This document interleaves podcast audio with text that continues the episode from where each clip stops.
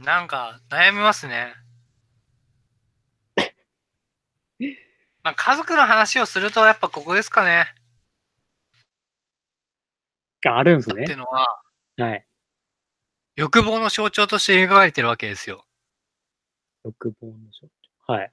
家族のアイコンは母ですって言ったのはさっき最初言いましたけど、うん。母性。その家族のアイコンである母が、母自身がその居場所を壊しちゃったわけですよね。うん。で、玉木の過去、暗い過去につながってしまったわけですけど、うん。その母を乗り越えるために、スローハイツという別の居場所を作ったわけですよ、玉木が。うん。だから、スローハイツという疑似家族においては、やとして玉木がいて、リアルか、玉木のリアル家族においては、母性のディストピアとして玉木の母が描かれてるっていう。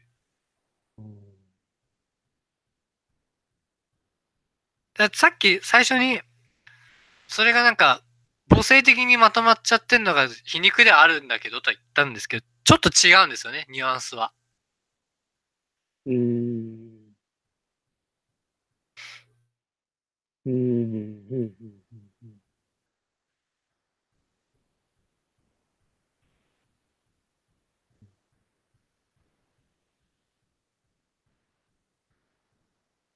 だからその、まあ結局その、何でしょう。なんて言えばいいかな。うん許すかどうかですよね。許すかどうか。はい。うん。難しいな。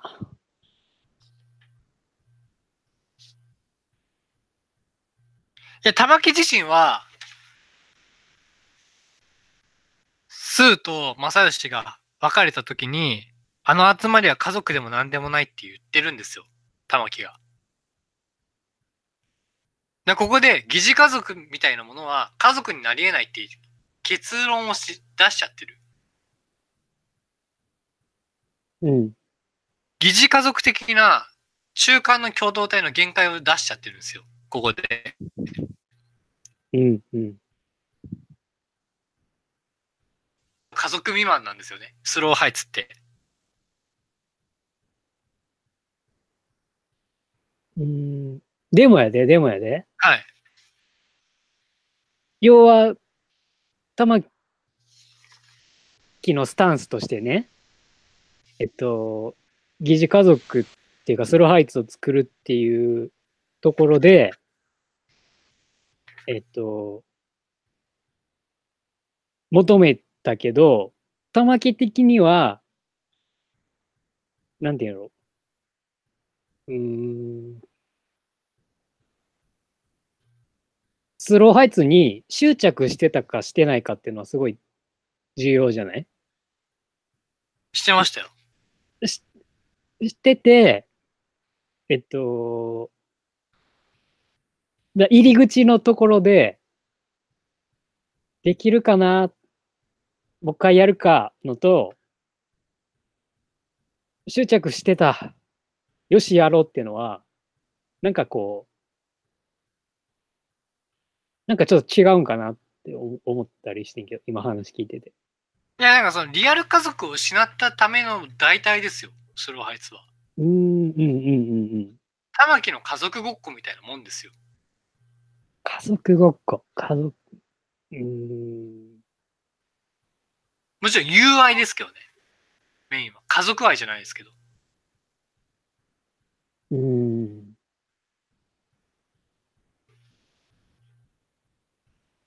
うん。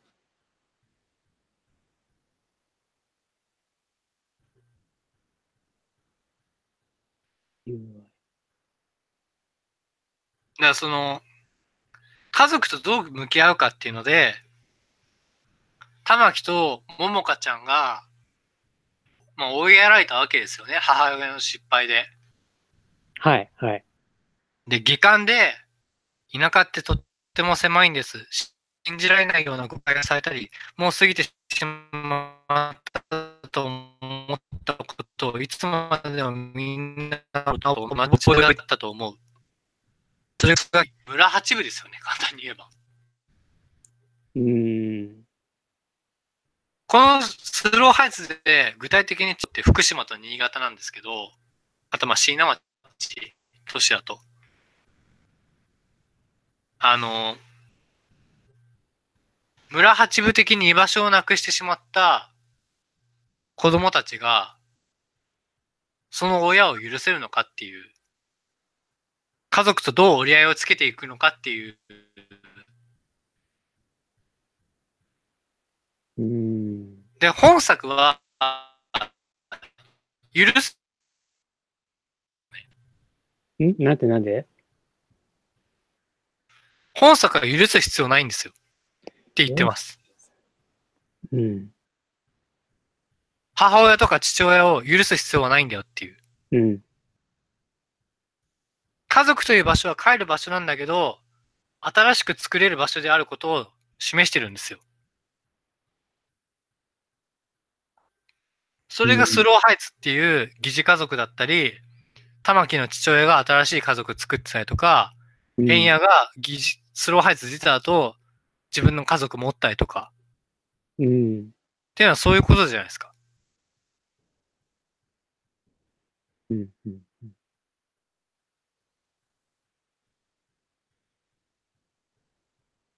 うん。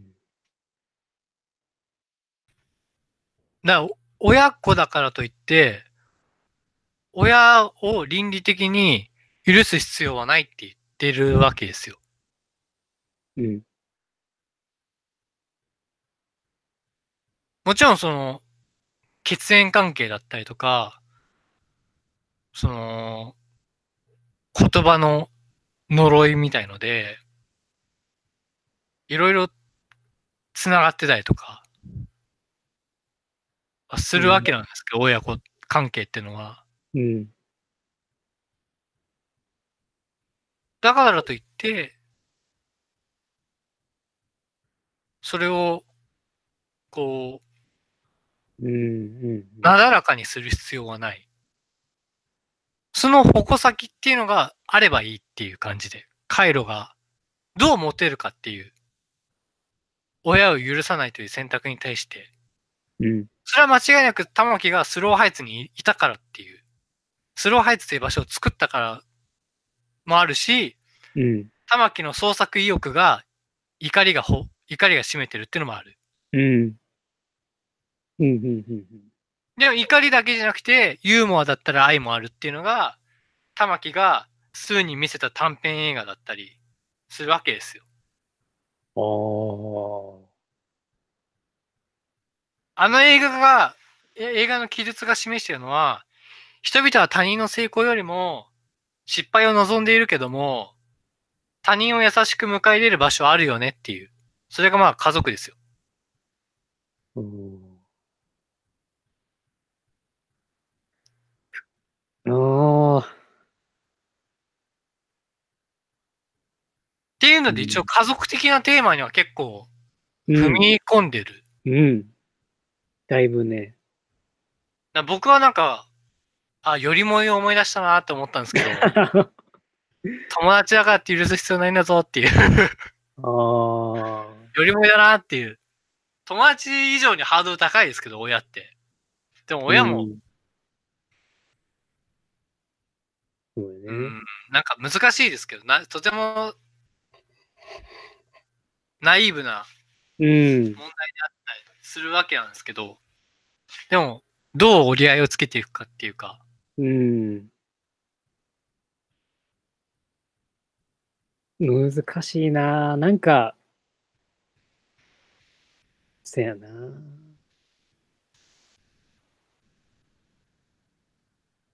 そやなそうやなしか言われへんけど、なんか、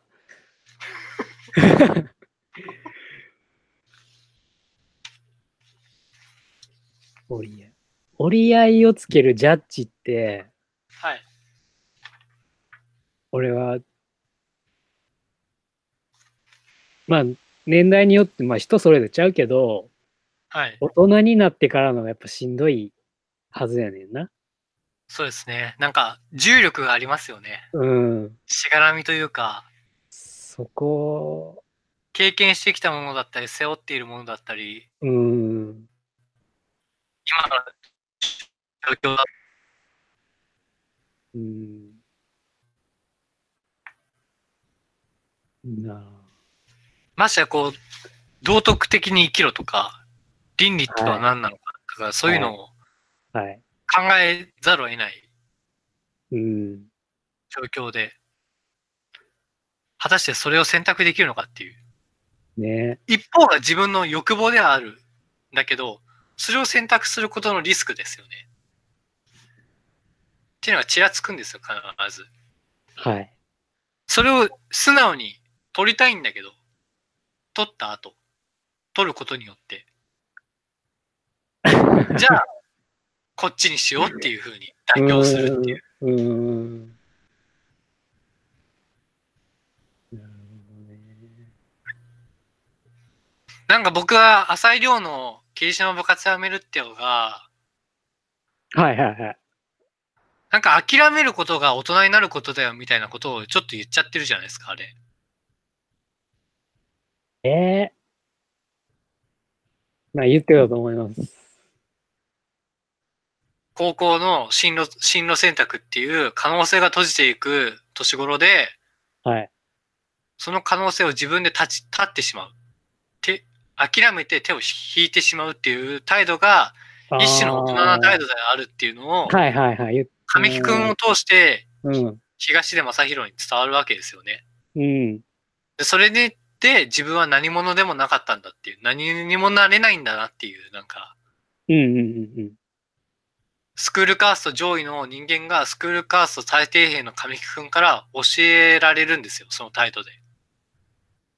でもそこの態度に、ある種の清々しさだったりとか、うん。うん。が滲み出てて、それでも僕たちは生きていかないといけないんだよねっていう。なんかそこのなんか、こう生きるっていう根本的な問題にぶつかる。だから、その大人になることのその選択肢というのが、一種の諦めが大人になるっていうのが、どうなのかなっていう部分は、なやっぱあってまあもちろん諦めないといけないことはあるんだけど、それがイコール成熟しているっていうか、大人になってるっていう風な短絡的な結論には行きたくないな。でも、霧島がえはそれをちょっと見せちゃってるかなっていうのが。いや、うん。そっか。いや、でも、ひろき、ひ東出君にも救いはなんか、というか、なんかちょっとかん回答はしてたんちゃう？まあ、ありますよ。ねあの、キャプテンとか、野球部の。はい。あー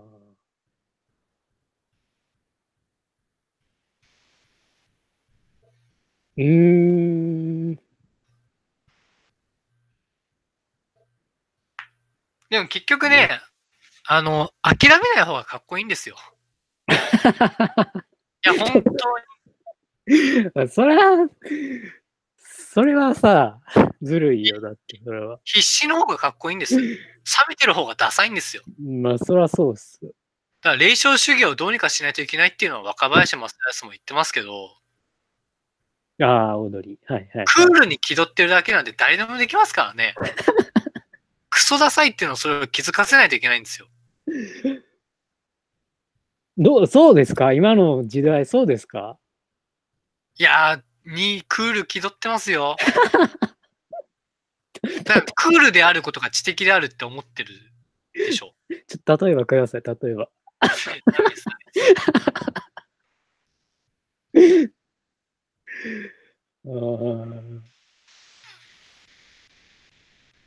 なるほどね。確かに。なんていうの。うーん。なんか具体的にいいですよ。なんてなんてあ。まだ全然レジュメ終わってないですけど、まだ、まだ終わってなかった。全然終わってないですよ。もうでもラジオ的には、いや、全然テーマやってないから。じゃあいいです。千代田後期のパートに入りましょう。はいはい。あ、最終章じゃないです。最終章、あの、最終章じゃないの？じゃないですよ。あれ？ダークウェルとかのとこ？いやわかんない。え、どこ？え、あの、千代田後期はなぜか抜けてしまうっていうところです。